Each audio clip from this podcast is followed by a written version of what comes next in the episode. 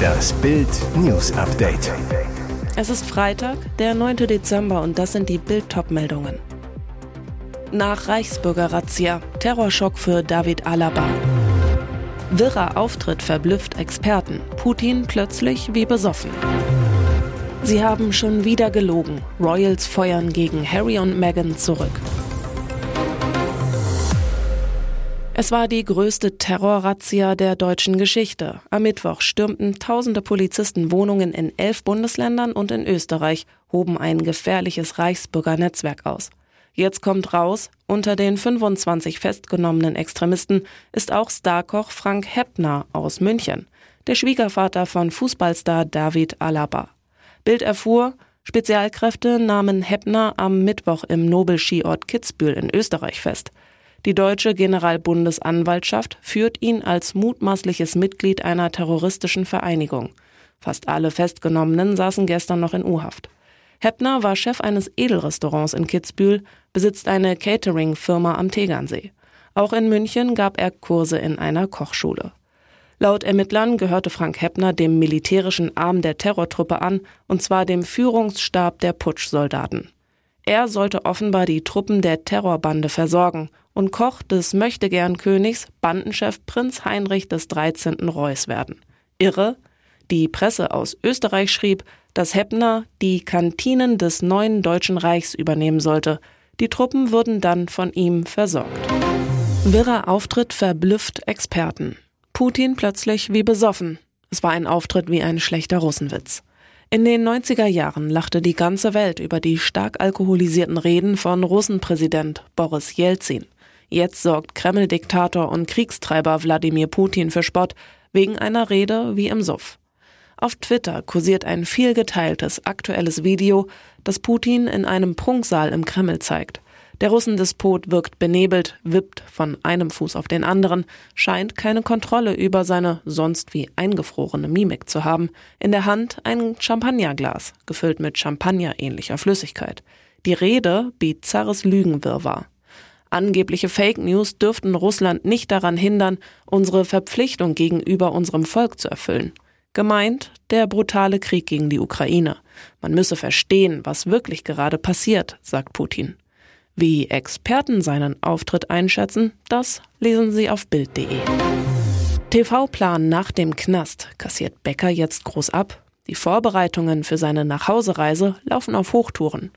Nächste Woche soll Boris Becker das Hunter-Combe-Gefängnis bei London verlassen, wird nach Deutschland abgeschoben.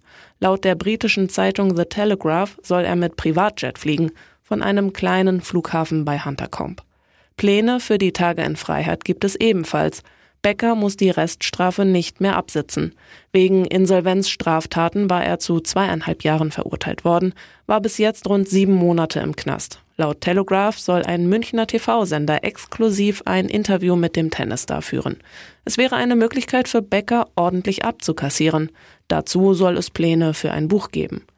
Aus dem engen Umfeld von Boris Becker erfährt Bild, ja, hinter den Kulissen laufen die Verhandlungen über ein exklusives TV-Interview aber bis jetzt ist noch nichts spruchreif.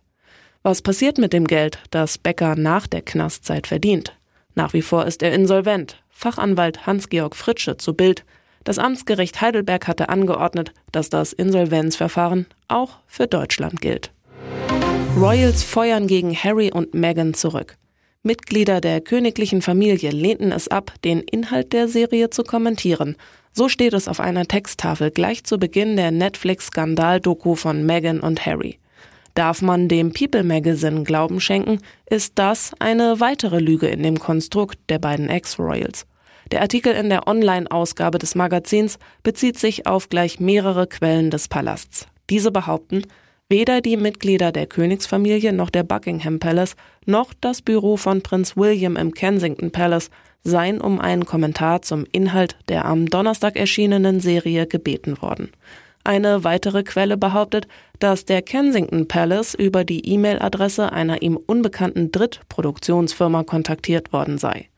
Der Palast habe daraufhin Rücksprache mit Archwell Productions, die Firma von Meghan und Harry, sowie Netflix halten wollen, ob die Mail von einem seriösen Absender stamme, man habe jedoch niemals eine Antwort erhalten. Es bleibt abzuwarten, welche weiteren Vorwürfe der Sussexes gegenüber Harrys Familie in der nächsten Woche laut werden.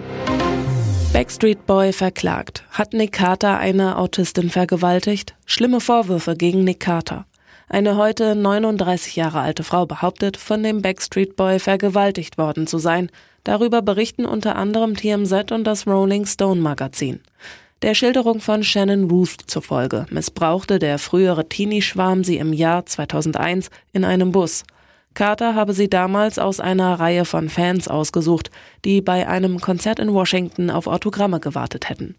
Die damals 17-Jährige, die nach eigenen Angaben an Autismus und Zerebralparese erkrankt ist, will von dem Sänger zunächst ein alkoholisches Getränk mit dem Namen VIP-Saft bekommen haben, danach habe er sie vergewaltigt. Der Backstreet Boys habe sie nach dem Missbrauch eine zurückgebliebene Schlampe genannt und zum Schweigen bringen wollen. Die 39-Jährige nannte den Fanliebling böse und bedrohlich. Pikant, die Missbrauchsvorwürfe gegen Nick Carter sind nicht die ersten dieser Art. 2017 hatte Melissa Amber Schumann ihn beschuldigt, sie mehr als zehn Jahre zuvor vergewaltigt zu haben. Damals lehnte es die zuständige Staatsanwaltschaft nach Prüfung des Falles ab, gegen den Sänger vorzugehen. Der Grund, die Vorwürfe waren in Kalifornien verjährt. Und jetzt weitere wichtige Meldungen des Tages vom Bild Newsdesk. Sirenen-Apps, digitale Tafeln, Durchsagen im Radio. Am Mittwoch gab es deutschlandweit den zweiten Warntag. Heißt, im ganzen Land wurden zur Probe um 11 Uhr Warnsysteme getestet, ausgelöst auch vom Bundesamt für Bevölkerungsschutz und Katastrophenhilfe. Dann auch nach der fürchterlichen Flutkatastrophe im Ahrtal offenbarte sich, der Katastrophenschutz muss besser werden. Nun sollten beim Warntag so viele Menschen wie möglich erstmals auch über Handys per Cell Broadcast erreicht werden. Ein System, das schon seit Jahren in den USA oder Japan läuft. Zusätzlich zur Alarmmitteilung sollte ein lautes Tonsignal am Handy erklingen. Dabei geht eine automatische Nachricht an jedes Gerät, das eingeschaltet auf Empfang und mit einer aktuellen Software ausgestattet ist. Nach einer ersten Bewertung sehen Behörden den Warntag als Erfolg. Ralf Tiesler, Präsident des Bundesamtes für Bevölkerungsschutz und Katastrophenhilfe, sagt, die Probewarnung hat gezeigt, dass unsere technische Infrastruktur robust ist und die technischen Probleme der Vergangenheit behoben sind. Aber für abschließende Erkenntnisse sei es noch zu früh. Viele Rückmeldungen würden aber einen positiven Eindruck bestätigen. Zwar verkündet der Kreml fortlaufend Erfolge, selbst Niederlagen in der Ukraine verkaufen Putins Leute als Siege. In Wahrheit wissen die Machthaber aber natürlich, wie die Wirklichkeit aussieht. Falls Russland den Krieg in der Ukraine verliert, drohen Chaos und Unruhen im autoritär geführten Staat. Und dann ist auch Diktator Wladimir Putin nicht mehr sicher. Seit dem Frühjahr schon basteln Putins Schergen an einem Fluchtplan für ihn und seine engsten Vertrauten. Das verrät jetzt sein ehemaliger Redenschreiber Abbas Galyamov in seinem Telegram-Kanal, wie Newsweek berichtet wird. Der Plan, Putin außer Landes zu bringen, läuft unter dem Codenamen Arche Noah.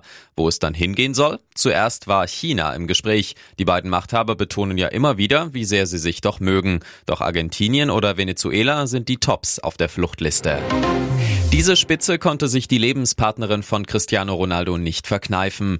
Glückwunsch Portugal. Während die elf Spieler die Hymne sangen, waren alle Augen auf dich gerichtet. Wie schade, dass wir nicht den besten Spieler der Welt 90 Minuten lang genießen konnten, schrieb Georgina Rodriguez bei Instagram. Damit nicht genug. Die Fans haben sich nicht davon abbringen lassen, deinen Einsatz zu fordern und deinen Namen zu rufen. Möge Gott und dein geliebter Freund Fernando weiter Hand in Hand gehen und uns eine weitere Nacht vibrieren lassen.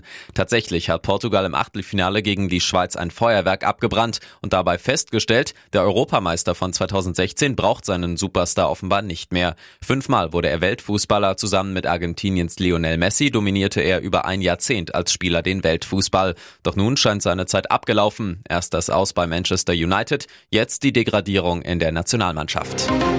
Zwei starke Frauen sitzen bald am Lagerfeuer des Dschungelcamps. Nach Bildinfos sind Dirndl-Designerin Claudia Effenberg und Schauspielerin Jana Palaske fest im Januar in Australien dabei. Vor allem von Effenberg erhoffen sich die TV-Macher beste Unterhaltung. Denn die Frau von Fußballlegende Stefan Effenberg ist ehrlich, charmant, lacht gern, hat einen trockenen Humor und ist absolut keine Dschungelnatter, sondern sie trägt ihr Herz auf der Zunge, kümmert sich gern um andere und wird sicher die Mutter der Dschungelkompanie werden. Bereits bei Promi Big Brother 2014 hatte sie mit ihrer Art begeistert. Sowohl ihre Mitbewohner im Container wie auch die Zuschauer. Am Ende wurde Effenberg auf den zweiten Platz gewählt. Auch weil sie in ihrem Leben viel erlebt hat, worüber die zweifache Mutter wohl bereit ist zu erzählen. Deshalb soll sie nach Bildinfos eine der höchsten Gagen in der Geschichte des Dschungelcamps erhalten.